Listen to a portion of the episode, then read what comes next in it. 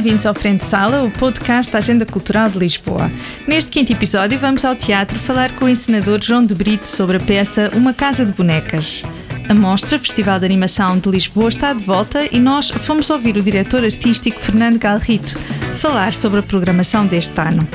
Quem também está de regresso é o Festival ao Largo e o Frente Sala foi conhecer a programação. Convidamos ainda Isabel Stilwell a deixar-lhe uma sugestão cultural e aproveitamos para lhe apresentar as nossas próprias escolhas. Fique desse lado. É preciso uma coragem tremenda do Ibsen para escrever isto. como elas eram seres humanos como o nós. país onde se iniciou o cinema de animação. espaços de convívio e de espetáculo.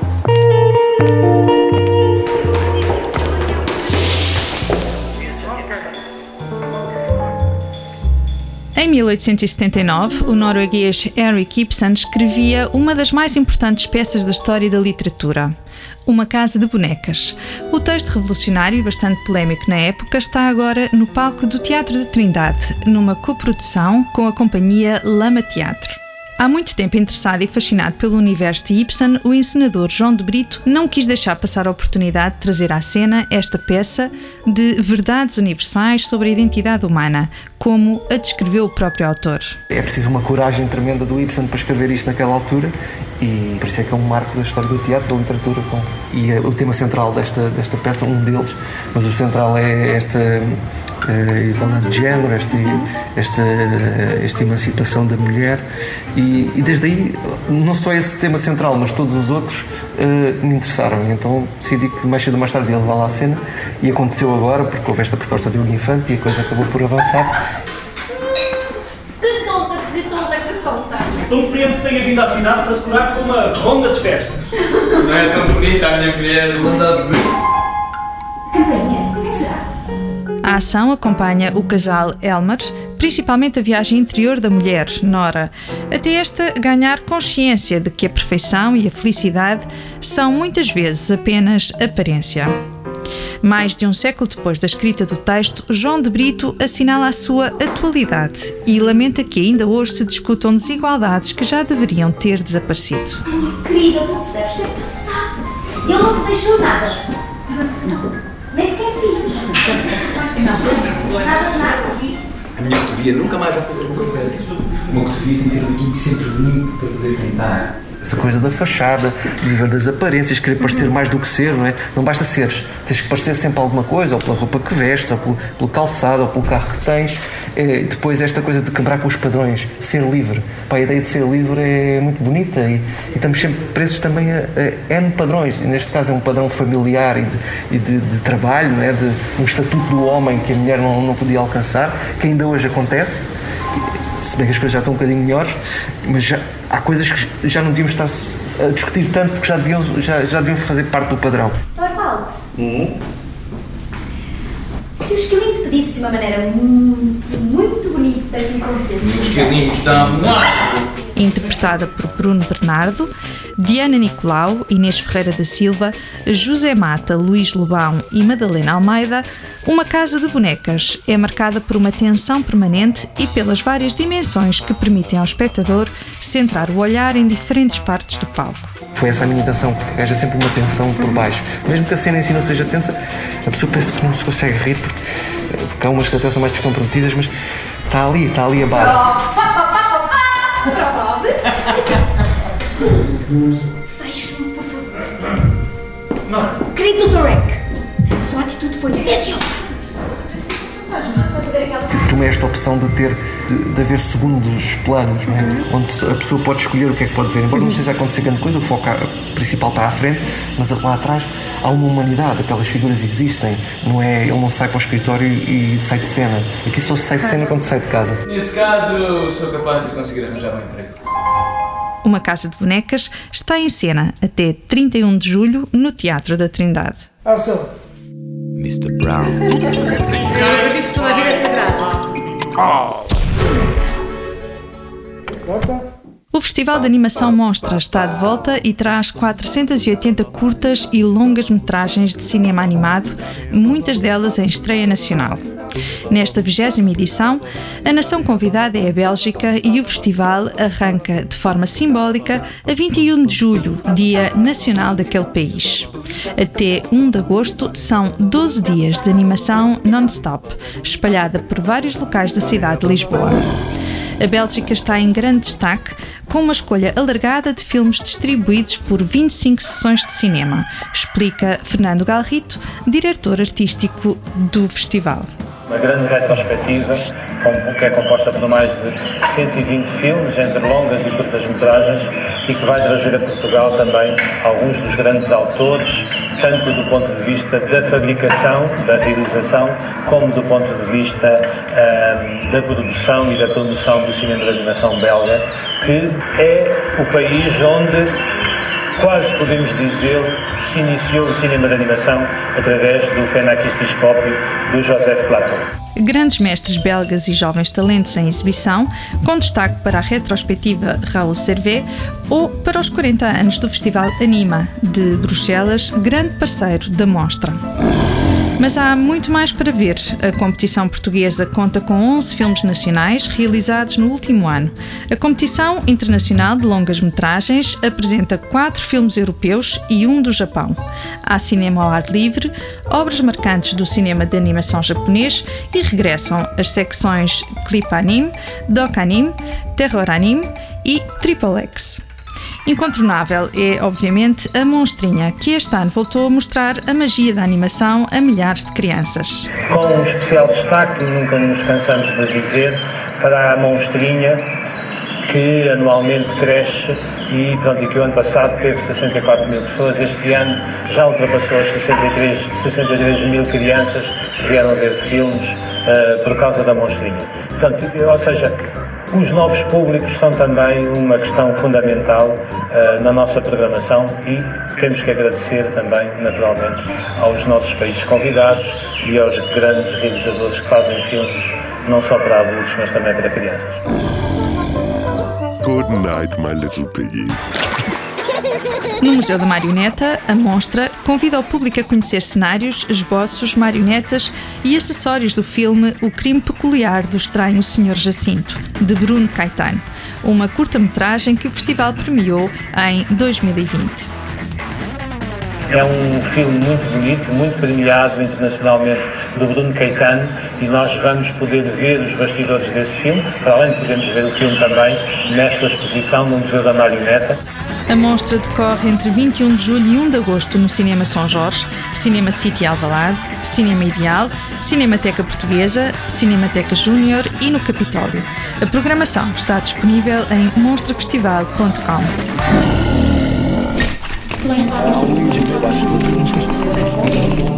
Frente de sala. É jornalista, escritora e apaixonada por romances históricos. Na sua bibliografia encontramos várias obras dedicadas a grandes rainhas e a um rei. Falamos de Isabel Stilwell, a quem pedimos uma sugestão cultural. A escolha não poderia ser mais oportuna, já que é um convite a conhecer a vida de uma rainha sobre quem Isabel Stilwell também já escreveu. Não devem mesmo perder uma visita à exposição sobre Dona Maria II no Palácio da Ajuda é mesmo uma exposição fabulosa e é muito diferente vermos os objetos, os, as camas, os, as joias uh, que as pessoas usaram e perceber uh, como elas eram seres humanos como nós. E por isso a minha recomendação é esta: uh, vá ao Palácio da Ajuda, merece a visita de qualquer forma e visite a exposição sobre Dona Maria II. A exposição Dona Maria II, de Princesa Brasileira a Rainha de Portugal, está patente no Palácio Nacional da Ajuda até 29 de setembro. Recorda a vida e o reinado da última mulher a ocupar a chefia do Estado português. Entre várias centenas de peças e documentos, destacam-se as joias pessoais de Dona Maria II e a coroa real portuguesa, que não é exposta ao público há mais de duas décadas.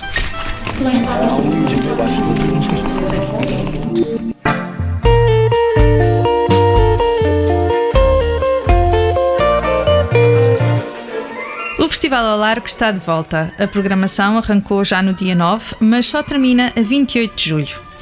O regresso dos espetáculos ao Largo de São Carlos tem um significado especial para a organização, admite Conceição Amaral, presidente do OPARTE. Tem também, um, para nós, um valor também simbólico. Foi o ano também que restaurámos e recuperámos a fachada, em que demos uma nova cor, mas que é a sua cor original. Eh, é importante percebermos a cidade tal como ela é e perceber também que os largos são realmente, por excelência, espaços de convívio e de espetáculo. Este ano, a lotação do largo está limitada a 200 lugares sentados, com controle de entradas e saídas. Mas 2021 traz também outra novidade: alguns espetáculos dentro do teatro. Estão envolvidas na programação as três estruturas do APARTE: o Teatro Nacional de São Carlos, a Companhia Nacional de Bailado e os estúdios Vitor Corden. Uma vez que já estamos a meio do festival, vamos saber aquilo que ainda está para acontecer. Elizabeth Matos, diretora artística do Teatro Nacional de São Carlos, apresenta-nos a programação musical. Dia 15 de julho, às 21 horas. Fado, canções e guitarradas. Este programa revisitará algumas das páginas mais conhecidas do género musical português. Música para cinema, dia 16 e 17 de julho. Este sim será na sala principal do Teatro Nacional de São Carlos. Este será um concerto onde viajaremos como numa aventura pelas páginas da música que mostraram grandes filmes, grandes produções e que demonstram a importância da música na sétima arte. John Williams e Ennio Morricone são os compositores em destaque neste programa, que reúne o Coro do Teatro Nacional de São Carlos e a Orquestra Sinfónica Portuguesa. A Companhia Nacional de Bailado volta a estar presente naquele que é um evento que marca o final da temporada. Sofia Campos, diretora artística da companhia, fala da programação para este momento de festa. Neste momento de celebração, apresentamos nos dias 22, 23 e 24 de julho, às 21 horas, obras recentes do repertório da CNB, viajando de um estilo clássico, com os Shostakovich Fagda, à contemporaneidade de O Canto do Cisne e ao bem disposto e divertido In. Coreografias de Yannick Bocan, Clara Andermatt e Hans van Manen para ver no Largo de São Carlos. Nos dias 27 e 28 de julho é a vez dos estúdios Vitor Corden apresentarem Território 4, um espetáculo que traz a Portugal o coreógrafo britânico Wayne McGregor e o israelita Shahar Binyamini. Mostra o trabalho desenvolvido por 12 jovens bailarinos de escolas de dança de todo o país, com coreógrafos de projeção internacional. Sob o signo da desconstrução do formalismo técnico e do equilíbrio entre o nome consagrado da dança universal, que pela primeira vez é interpretado por um elenco nacional, e a irreverência criativa de um jovem coreógrafo israelita de carreira já afirmada internacionalmente. Ouvimos Rui Lopes Graça, coordenador dos estúdios Vitor Corden, a propósito do programa Território 4 que será complementado com a exibição de uma curta-metragem realizada por João Afonso Vaz. Fica assim fechado o programa do Festival ao Largo 2021. Mais detalhes e informações sobre as condições de acesso estão disponíveis em festivalalargo.pt. Frente de sala. Como habitualmente, terminamos este episódio com algumas sugestões de espetáculos e eventos que pode ver nos próximos dias em Lisboa. De 24 e 29 de julho, com exceção do dia 26, Teresa Coutinho apresenta a sua criação solo, no Teatro do Bairro Alto. Cruzando a pesquisa e a autobiografia, a atriz e dramaturga tenta aferir de que maneira o teatro e o cinema contribuíram para a construção de uma ideia de mulher que a moldou ou que quis repudiar. Até outubro pode visitar a exposição Seja Dia, Seja Noite, Pouco Importa, que reúne obras inéditas de pintura, desenho e fotografia de Pedro Calapês e André Gomes. É uma exposição temporária do Museu Coleção Berardo. As noites de verão trazem música ao vivo ao final da tarde de sexta-feira. Em julho, os concertos decorrem no Jardim da Galeria Quadro e há uma matiné no Jardim do Museu de Lisboa, Palácio Pimenta. Danny Fox, G. Fama, Nídia, Rabo Mazda, Tristani ou Toda Matéria são alguns dos artistas deste programa de entrada livre, mediante levantamento de bilhete. The Report, de Abbas Kiarostami, e At Five in the Afternoon, de Samira Makmalbaf, são os dois filmes que ainda pode ver na Casa da Achada, Centro Mário Dionísio, nos dias 19 e 26 de julho, respectivamente integram um ciclo de cinema ao ar livre que tem dado a conhecer o cinema iraniano e o papel da mulher na sua sociedade. As sessões são limitadas a 20 pessoas. Mais informações sobre estes e outros eventos estão sempre disponíveis em agendalx.pt.